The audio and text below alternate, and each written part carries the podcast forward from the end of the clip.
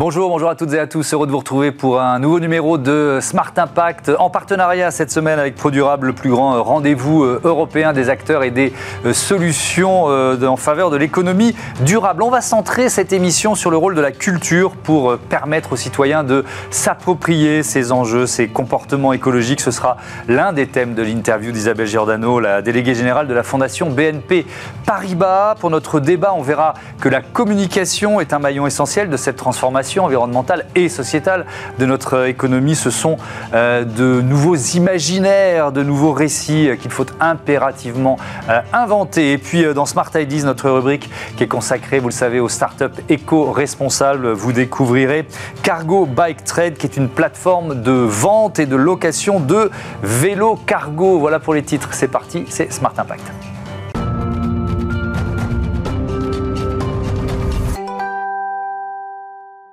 Bonjour Isabelle Giordano. Bonjour Thomas. Heureux de vous accueillir sur ce plateau. Vous êtes donc la, déléguée générale de la Fondation BNP Paribas, Paribas responsable des actions de mécénat du, groupe, qui s'articule autour de trois piliers, environnement, solidarité on va beaucoup parler de culture, c'est le troisième euh, pilier. C'est quoi d'ailleurs? Quel type d'action, de, soutien? Vous, vous soutenez des artistes, des festivals? Comment ça se passe? Alors les actions sont nombreuses. Effectivement, dans la culture, on soutient des festivals et des artistes. Dans le domaine de l'environnement, on soutient essentiellement des chercheurs. Et puis dans le domaine de la solidarité, qui est le plus gros hein, de, nos actions, c'est 50% de nos actions, euh, beaucoup, beaucoup de, soutien à des ONG, à des associations qui œuvrent dans trois domaines, la jeunesse, les femmes, les réfugiés. Et si je devais vous résumer en fait tout ça, parce que les trois piliers euh, se tiennent en fait, hein, les uns avec les autres. On ne peut pas faire euh, de, une action efficace envers l'environnement si on ne tient pas compte de la culture et bien sûr, il faut une juste transition. Il faut aussi des actions solidaires. Moi, je dirais que le pivot de tout ça, ça tient en deux mots. Il y a d'une part, ben, essayer de trouver les actions les plus efficaces et souvent ce sont les plus innovantes. Donc, on parie sur ce qu'on appelle l'innovation sociale. Mmh. Et puis, la deuxième chose qui me semble vraiment euh, correspondre à l'ADN de cette fondation, qui est une des plus anciennes fondations en France, c'est donner du pouvoir à tous ceux qui agissent. C'est vraiment donner les moyens d'agir, donner vraiment du pouvoir. Moi, j'aime bien ce mot pouvoir. Il faut l'utiliser à bon escient et surtout le donner à ceux qui en font quelque chose de bien. Donc, surtout ceux qui agissent pour transformer la société. Mmh. Euh, si on se concentre sur les, projets culturels, je vois plus de 350 projets culturels soutenus par la, Fondation depuis sa création. Est-ce que ça veut dire qu'il y a des spectacles qui ont vu le jour ou qui continuent grâce à la Fondation? Est-ce que c'est jusque-là l'engagement? Ah oui, moi j'ai envie de vous dire que c'est le plus beau des compliments j'y suis pour rien. Moi, je suis là depuis deux ans seulement, donc ça a été fait déjà depuis près de plus de plus de 30 ans. C'est entendre un artiste dire bah si euh, vous n'aviez pas été là, si le mécène n'avait pas été là, je n'aurais pas pu monter tel spectacle, ma troupe n'aurait pas pu euh, vivre pendant un an, et, et un festival vous dire bah, on n'aurait pas pu faire de spectacle et donner effectivement à voir, à comprendre euh, pendant pendant tant d'années. Et donc du coup, je, je, suis très très heureuse de voir à quel point, même si les pouvoirs publics ont leur rôle à jouer, bien sûr, dans le domaine de la culture, et je, j'ai suivi ça pendant très longtemps, à plusieurs niveaux.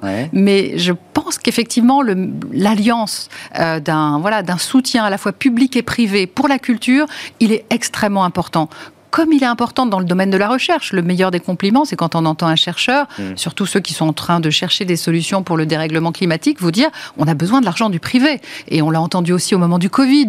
on a bien vu que l'Institut Pasteur ou tous ceux qui cherchaient voilà, une solution pour le, pour le Covid, ils avaient besoin de l'argent du privé. Donc je crois beaucoup, euh, c'est vraiment Benoît Hamon qui le premier, je crois, a utilisé cette expression des nouvelles alliances, mm. privées, publiques, ONG, citoyens. Je pense que cette transition, cette transformation qu'on est nombreux à appeler de, de Si on veut qu'elle soit efficace, il faut qu'elle se fasse collectivement, ensemble, avec ces alliances. Vous, parlez des, chercheurs, tous ceux qui travaillent sur l'environnement, euh, ils ont d'autant plus besoin de soutien qu'ils sont parfois attaqués par les climato ou les, même les climato-complotistes. On, on, a vu apparaître cette euh, catégorie. Euh, il, suffit qu'ils euh, diffusent une information qui est le fruit de, leur, de, leurs enquêtes pour se faire, pour se faire attaquer. C'est une dimension importante de, de, votre engagement aussi? Oui, parce qu'aujourd'hui, la philanthropie fait face à de nouveaux enjeux, mmh. des enjeux d'information. Hein. Quelqu'un a dit la prochaine grande révolution après celle de l'écologie, c'est la, la, révolution des récits, des médias, de la fabrique des récits. Je pense que ça, c'est vraiment une donnée à, à prendre en compte donc les fake news qui sont présentes partout, et y compris dans le domaine scientifique, pas seulement en politique. Euh, et je crois aussi que effectivement, il faut, il faut que la philanthropie s'en occupe. Euh, c'est la Fondation Jean Jaurès qui a publié une étude là-dessus. Hein. Est-ce que, est que les mécènes aujourd'hui, est-ce que les fondations d'entreprises ne devraient pas s'occuper aussi un peu de démocratie? Donc c'est nouveau. Euh, il y a des gens qui disent ah ben non, on fait pas de politique. Mais est-ce que c'est encore de la politique? On a beaucoup parlé de l'entreprise citoyenne. On parle de responsabilité, bien sûr. On commence à parler de l'entreprise républicaine. Voilà, donc je pense que c'est encore plus, comment dire, euh, euh, j'ai envie de dire excitant, mais c'est vrai que c'est vraiment passionnant. C'est le bon mot, je trouve. C'est un, défi collectif. Vous, vous, le dites aussi, les journalistes le disent souvent, on vit une révolution qui n'est pas mm. seulement une révolution verte, c'est une révolution totale d'un modèle de société qui est amené à se transformer. Et, et je pense qu'effectivement, ces multicrises, elles sont à la fois environnementales, sociales et démocratiques. Et, c'est là qu'on touche ce, mot, cette expression d'écologie culturelle dont on parle maintenant, dont on va parler dans notre débat, et que vous allez évoquer dans une table ronde euh, à, à, Pro Durable. Ça veut dire quoi pour vous, ça? Bah, C'est cet enjeu collectif de... de, de voilà, c'est à la fois un enjeu collectif de ne pas voir l'environnement euh, d'une seule manière. C'est-à-dire que mmh. je pense qu'il faut parler effectivement de tous les enjeux sociaux qui sont autour de la question environnementale. Hein. donc on parle aussi, bon, il y a vraiment beaucoup de mots qui sont utilisés, on parle aussi de juste transition. Donc il faut utiliser les mots qui sont les plus faciles à comprendre. Écologie culturelle, oui, pourquoi pas. il y a quelqu'un aussi qui a parlé en dehors de la RSE, qui a mm. parlé de la RCE, je crois que c'est quelqu'un d'Avas, hein, Julien mm. Carrette, et euh, la responsabilité culturelle des entreprises, elle est là aussi. Elle est, elle, est dans cette idée que euh, les entreprises ont aussi un rôle à jouer d'un point de vue collectif, et puis mm-hmm. peut-être aussi, hein, on peut aussi se poser la question, je crois qu'on se l'est déjà posé, c'est peut-être que les entreprises n'ont pas toujours tout bien fait auparavant. Donc du coup, cette responsabilité, elle est là. Donc elle est à la fois sociale, environnementale et culturelle. Et, si on parle du secteur des professionnels de, de, la culture, il y a un double aspect. Il y a le bilan carbone euh, ou même le, bilan biodiversité des événements ou des films. Euh, et puis ensuite, il y a les messages que l'on fait passer. D'abord sur le, la, révolution euh, environnementale de ce secteur. Est-ce que vous avez, vous, l'impression, pour y, voilà, le connaître depuis, depuis pas mal d'années, qu'elle est en cours, elle ah est en retard par rapport à d'autres secteurs? Comment vous l'analysez? Ah non, moi je trouve qu'elle est en cours, elle n'est pas forcément en retard. Bah, je vois dans le domaine de la pub, la communication responsable. Et puis c'est vrai que dans notre domaine, enfin bon, ou dans le domaine que je connais bien, par exemple le Festival de on a vu qu'il était passé au vert. La plupart des grands festivals de cinéma euh, prennent en compte cette question-là. Vous avez parlé des tournages de films. Et c'est vrai qu'aujourd'hui, en tant que mécène, nous, en tout cas Fondation BNP Paribas, on demande à tous les festivals de musique que l'on soutient, euh, beaucoup de festivals de jazz, d'avoir une démarche éco-responsable et d'avoir aussi un respect de l'égalité femmes-hommes. Parce que bien souvent, dans le domaine de la musique, mm. la, Fondation BNP Paribas est, est, un des plus anciens soutiens au jazz, qui est un domaine qui a été très peu mécéné, la danse contemporaine. Est-ce que l'égalité femmes-hommes est respectée dans ces deux domaines que je vous cite pas vraiment. Donc du coup, voilà, il y a encore beaucoup d'efforts à faire, mais la, la révolution est en cours. Et souvent, c'est une révolution silencieuse. Donc euh, c'est vrai qu'on n'en parle pas forcément euh, à tort et à travers, mais, mais il faut continuer de se dire que cette révolution est en cours euh, parce qu'il y a des efforts réels. Il y a vraiment beaucoup de gens qui se retroussent les manches pour que ça fonctionne et, et c'est plutôt une, bonne nouvelle, je trouve. Donc il y a le secteur qui, qui se transforme et puis il y a les messages, enfin ce, ce qu'on raconte dans un film, dans un spectacle. Est-ce que ça peut être plus efficace pour vous qu'un rapport du GIEC euh, ou une, injonction politique Alors, c'est pas plus efficace qu'un rapport du GIEC. On a besoin voilà, du rapport du GIEC. Et le rapport du GIEC, il a besoin d'un porte-voix, mmh. donc un étendard. Et je pense qu'effectivement, les récits, ça, c'est très important. Et là, je reviens à votre précédente question. Mmh. Oui, là, je pense qu'on est en retard. Là, je pense que tout le monde n'a peut-être pas compris à quel point on pouvait utiliser ce soft power. J'utilise le mot à bon escient parce que pendant six ans, j'ai fait que ça. Et effectivement, il faut utiliser un maximum de récits, tout support confondu. Ça peut être une BD. Jean Covici l'a fait hein, avec. Euh, on le sait, un énorme succès. Je crois qu'il y avait eu plus de 300 000 exemplaires vendus. Euh, que ce soit voilà l'audio, la, vidéo, les films, les, films longs, les films courts. Don't Look Up est un formidable récit. Euh, à sa manière, Barbie a fait passer un message féministe au monde entier. Mhm. et je pense qu'il y a, encore beaucoup à faire. sur le sur le désarroi des, agriculteurs, par exemple. Oui, Édouard Bergeon. Bien sûr. Voilà. Donc on peut on peut encore s'y mettre. Il faut pas voir ça comme une contrainte. voilà, je, je, dis qu'on a encore beaucoup à faire, c'est qu'il faut sensibiliser, faire changer peut-être un peu les mentalités. Moi, il y a un sujet qui me tient très à cœur parce que c'est un des combats prioritaires de, de, la fondation que j'ai la chance de diriger, c'est le combat pour les réfugiés. Mmh. On aura de plus en plus de réfugiés climatiques. Il y aura et il y a déjà de plus en plus de réfugiés qui arrivent en Europe. Donc il faut les intégrer, il faut euh, les aider à apprendre la langue euh, qu'ils souhaitent et les aider peut-être aussi à apprendre des, des choses qui vont leur donner un emploi, par exemple le numérique. Et là, Dieu sait s'il faut changer les mentalités. Vous avez peut-être vu les derniers sondages. Comment est-ce que, ne serait-ce que si je prends le cas de la France, ou en Europe, on considère le réfugié ou les réfugiés voilà, il faut changer les mentalités. On va, on va, rester, on va rester sobre, en tout cas dans l'analyse et le constat. Mais effectivement, il y a beaucoup à faire. Et les récits, mais c'est surtout, enfin, moi je trouve que ça donne envie d'agir. C'est quoi bien si, on parle de cinéma, par exemple Oui, si on parle bah, cinéma impact, quelques par exemples. Bah oui, oui, on a cité même, on peut citer les films de Cyril Dion. Il y a, beaucoup de, voilà, il y en a beaucoup qui donnent envie d'agir, qui permettent de changer à la fois les comportements et les mentalités. Pas assez. Je pense que le milieu du, du cinéma, de la télévision, croit peut-être encore qu'on on va, on va lui donner donner trop de contraintes. Et, voilà, mais on est nombreux en tout cas à œuvrer pour une forme de sensibilisation. Mais peut-être. Il faut, faire beaucoup de pédagogie et d'éducation aussi, d'éducation populaire. Peut-être parce que les, pardon de vous interrompre, les premiers films un peu marquants qui ont été faits sur ces thèmes-là, là je parle de, vraiment de la transformation euh, environnementale, c'était plutôt des films anxiogènes euh, euh, qui étaient essentiellement, voire exclusivement sur ce registre. Est-ce qu'il n'y a pas cette crainte-là finalement Tout à fait. et on, sait depuis, on, sait aussi qu'on peut utiliser d'autres formes mmh. de notamment le récit grâce à l'humour. On peut faire passer beaucoup de messages, on peut transformer beaucoup de choses. Mais c'est très intéressant de se dire est-ce qu'un film va vous rendre moins raciste ou plus écolo mmh. euh, J'avoue que je m'intéresse quand même au cinéma depuis près de 30 ans. Je n'ai pas encore la réponse. Mais je pense qu'en tout cas, ça aide. Ça aide mmh. considérablement. Et puis, ça crée du lien. Là encore, hein, je vous disais que euh, nous travaillons euh, tous les jours sur euh, l'environnement, la solidarité, la culture. On ne peut pas faire l'un sans l'autre, ils mm. sont liés. Et c'est vrai que si vous voulez accélérer, puisqu'en fait une, une fondation, ça sert aussi à ça, hein, c'est un accélérateur, c'est de la prise de risque, c'est faire en fait ce que les autres, que le secteur marchand ne fait pas. On est là vraiment pour travailler sur le gratuit, le non marchand, sur l'acte vraiment de, de, don. Et je trouve que franchement, il n'y a rien de mieux que, que d'aider les gens qui ont besoin d'être aidés. Et, parfois, euh, venir là où l'État ne fait pas ou mal les son dans la raquette, oui. oui. ça c'est une expression que, que j'entends beaucoup dans, dans, le monde de la philanthropie. Oui, on est là aussi pour aller. Euh, et puis on est là aussi non seulement pour aller dans les trous dans la raquette, mais mmh. pour aller encore au-delà, comme une sorte de vigie, de lanceur d'alerte, le mot serait très, trop fort, mais en tout cas d'être en prospective, qui est un domaine extrêmement important, d'essayer de voir quels seront les enjeux de demain, et on, sait qu'ils seront nombreux. Merci beaucoup Isabelle Giordano et bon, euh, bon pro durable. On continue de parler de ces enjeux euh, d'écologie culturelle dans notre débat. Merci beaucoup. Et on n'est jamais assez nombreux pour faire le bien. C'est une expression que j'ai entendue il n'y a pas très longtemps, bah donc je la répète partout. on la reprend. On n'est jamais assez nombreux pour faire le bien.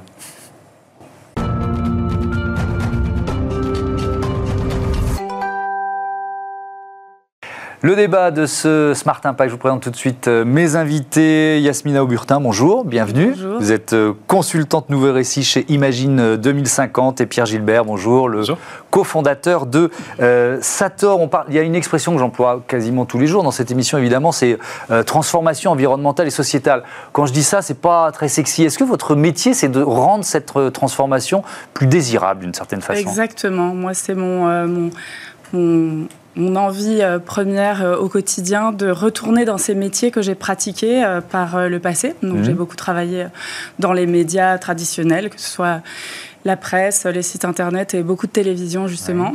Puis après de la publicité et je sais le pouvoir de ces métiers pour justement infuser euh, les, euh, nos modèles de société, euh, ça infuse nos désirs, nos envies, les modèles, les rôles modèles auxquels on a envie de ressembler, et on, est, on est vecteur de, transformation. Ouais, avec une responsabilité qui est évidemment importante. C'est quoi Imagine 2050 Alors Imagine de 2050, c'est un, un, collectif d'intervenants qui viennent de ces métiers-là justement, et qui viennent former dans les médias, dans les groupes de publicité donc on travaille avec, euh, avec euh, TF1, euh, à France Télé, où on a accompagné des récits tels que Plus belle la vie, par exemple. On est allé infuser ces nouveaux récits, nouvelles manières d'être au monde et, et, face à l'environnement aussi avec les scénaristes de Plus belle la vie.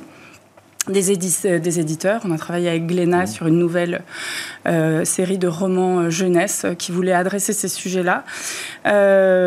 Voilà, euh, groupe Publicis, bientôt Avas. Euh. Alors on, en reparlera du rôle de la pub parce que c'est une question qui est, centrale. On va euh, parler notamment de formation dans, dans, ce débat, Pierre Gilbert. C'est la vocation de Sator. C'est quoi Sator? Pourquoi vous l'avez créé? Absolument. Alors Sator, c'est la première plateforme de grande masterclass francophone dédiée aux transitions. En fait, on va chercher les plus avant-gardistes dans leur domaine mhm. et on construit avec eux un cours qui fait une dizaine d'heures en épisode d'une demi-heure. Donc c'est un format un peu série Netflix quelque part, c'est comme si euh, on Netflixisait des cours du Collège de France, mais euh, sur des enjeux qui sont ou euh, directement liés aux transitions ou qui sont des outils au service de ces transitions. Qui il faut former? Là, vous parliez, c'est prioritairement les, les décideurs, les, chefs d'entreprise, les, les, cadres dirigeantes et dirigeants. Qui il faut former? Ah, C'est tout ça à la fois, mon général. Il faut tirer tout azimut parce que, bon, on n'a plus trop le temps. Donc, bah, typiquement, nous, on a une interface grand public où chacun peut acheter un cours Sator on forme les entreprises, on est Calliope, c'est voilà, euh, les élus, les fonctionnaires aussi. Les élus, oui, j'ai oublié les élus dans, ma liste, et ils sont importants. Donc euh, bah, tout le monde en parallèle, et c'est l'intérêt de nos formats, c'est que c'est euh, facilement scalable quelque part. on parlait d'écologie culturelle avec Isabelle Giordano juste avant, c'est un concept que vous avez forgé en quelque sorte avec, avec d'autres. Ça veut dire quoi exactement pour vous? C'est quoi l'écologie culturelle? Bah, Par définition, chacun peut y transposer un peu ce qu'il veut, hein, c'est l'objectif. Nous, on a écrit ce manifeste de l'écologie culturelle avec euh, Patrick Scheder et Nicolas Escac pour euh, déjà populariser un petit peu ce qui, nous, dans notre, dans notre ADN culturel en tant que Français, était déjà écolo. En fait, euh, l'écologie, elle n'a pas 30 ans, elle a plusieurs siècles en France. Mhm. On a des grands auteurs comme Victor Hugo, comme Georges Sand, qui étaient déjà écolos. Donc on s'est dit, le pire ennemi du, du changement, c'est le cerveau humain. On, est, on a tout un tas de biais qui nous encourage à ne pas changer. Mhm. Pour casser un peu ces biais-là, on s'est dit, on va aller expliquer aux gens euh, que l'écologie, c'est pas quelque chose de nouveau. On n'a pas à en avoir peur de cette grande transition. Mhm. C'est quelque chose qui est, euh, qui est là depuis des siècles, hein, dont on parle depuis des siècles. Et puis, euh, oui, enfin, alors, moi, mon apport en tant que prospectiviste en matière de risque climatique dans ce collectif, c'est aussi d'aller convoquer un peu la science, et notamment bah, les neurosciences et la psychologie, mhm. pour justement détecter les, les, les, biais qui empêchent la transition écologique quels outils vous utilisez, vous, pour. je reste sur cet euh, enjeu qui, va avec, hein, évidemment, de, formation pour finalement diffuser cette, ces, euh, ces impératifs, parce qu'on en est là, d'écologie culturelle voilà, euh, à vos interlocuteurs, que ce soit des chaînes, des patronnes, des patrons Voilà, ces grands leaders des industries culturelles et créatives qui justement alimentent ces récits, qui font euh, nos imaginaires, eh ben, ils ont besoin de quoi? Ils ont besoin de plusieurs choses. Mhm. Ils ont besoin de comprendre les enjeux déjà, parce que... il y a un langage commun en quelque sorte. Il y a la connaissance scientifique déjà, tout ce qu'on n'a pas appris nous mhm. euh, à l'école au moment où on a été journaliste, producteur, comme moi je l'ai été à une certaine époque. Donc il y a vraiment un, un besoin de connaissance au-delà de la conscientisation que les choses euh, vont mal, que ce soit au niveau de la planète ou de la, justice sociale, il y a un besoin de vraie connaissance. Donc là, il, faut apporter cette connaissance-là et ça sert justement d'avoir été journaliste par le passé parce que mhm. du coup, euh, euh, on, peut les aider aussi. de l'inspiration, beaucoup d'inspiration. Ils ont besoin de belles histoires, ils ont besoin qu'on leur raconte ce, mode de société désirable qui est à la fois respectueux des limites planétaires et de la dignité humaine.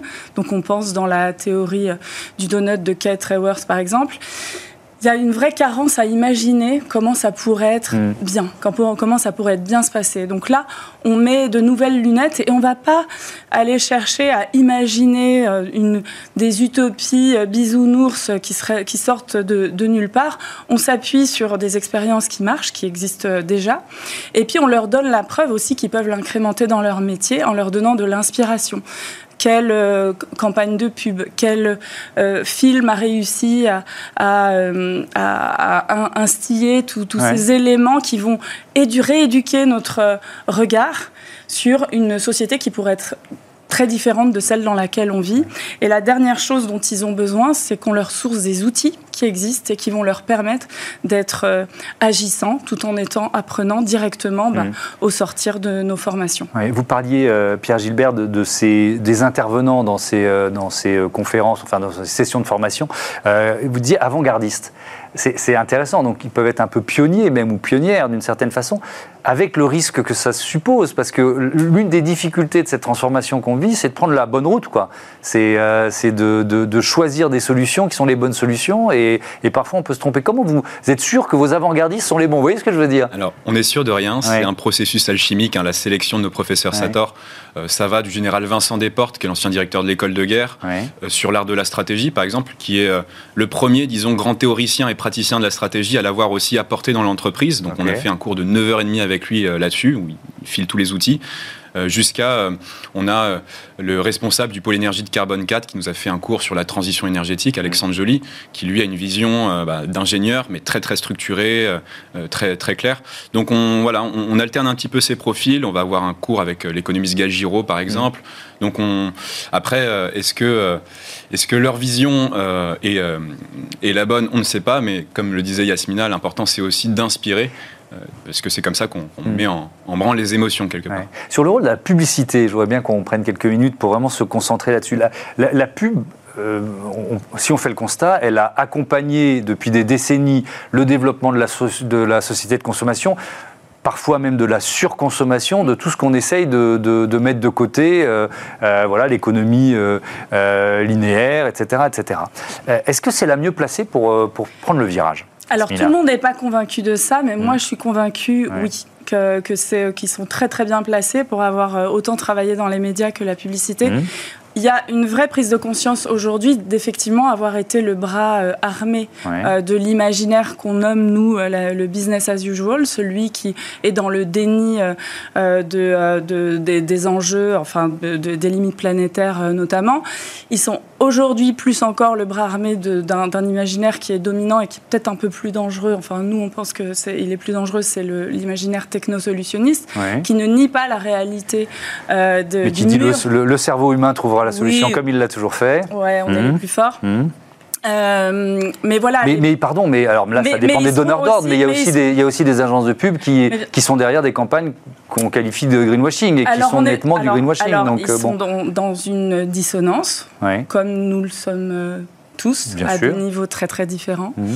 Et, et, ce qui va manquer aujourd'hui, c'est bah, être accompagner justement peut-être la, transformation et de beaucoup d'agences y travaillent euh, pour faire en sorte que la publicité vienne accompagner un nouvel imaginaire, ce nouvel imaginaire de sobriété que j'appelle de plus en plus souvent moi un imaginaire de nouvelles abondances parce que justement il faut que ce soit sexy. Hmm. Le problème de l'imaginaire sobre, c'est qu'on entend tout de suite euh, ce dont on va être privé. Oui, on a tout de suite une image de ceinture qui se qui se sert. Alors qu'il va falloir vraiment mettre la lumière sur tout ce qu'on a à gagner, parce qu'on a mmh. beaucoup à gagner dans ce nouvel imaginaire.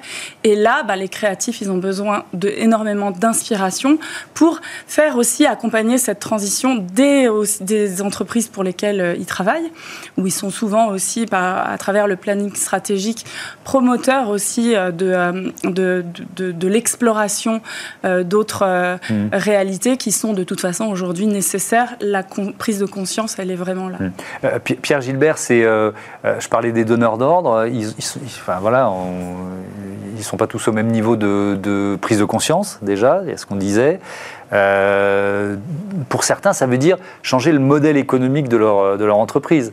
Euh, là, aussi, il faut trouver le, enfin, comment, rendre un tel message non anxiogène, déjà pour ses salariés, pour, euh, et, puis plus généralement pour ses clients, pour la société bah, euh, alors moi je, je, crois beaucoup euh, au fait de passer par la psychologie individuelle et poser la question à ces décideurs-là euh, est-ce que eux-mêmes sont heureux en ayant quand même un peu de conscience du fait que bah, parfois euh, leur entreprise va pas vraiment dans la bonne direction, ne serait-ce que par rapport au futur de leurs enfants. Mmh. Alors souvent ces gens se racontent un propre récit, hein, sont dans le déni, mais c'est un besoin vital, sinon on, craque.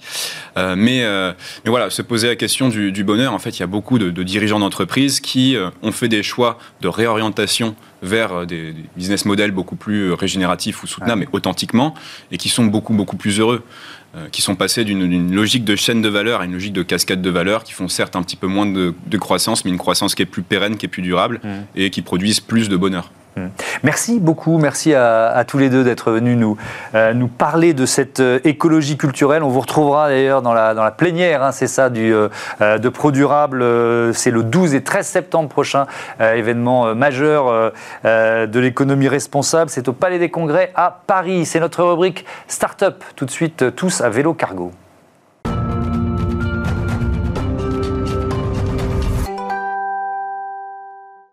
Smart Ideas, euh, la bonne idée du jour, elle est signée Clément Fouillet. Bonjour. Bonjour. Bienvenue, vous êtes le fondateur de Cargo Bike Trade. Vous l'avez créé en, novembre 2020. Euh, c'était quoi l'idée de départ, le déclic?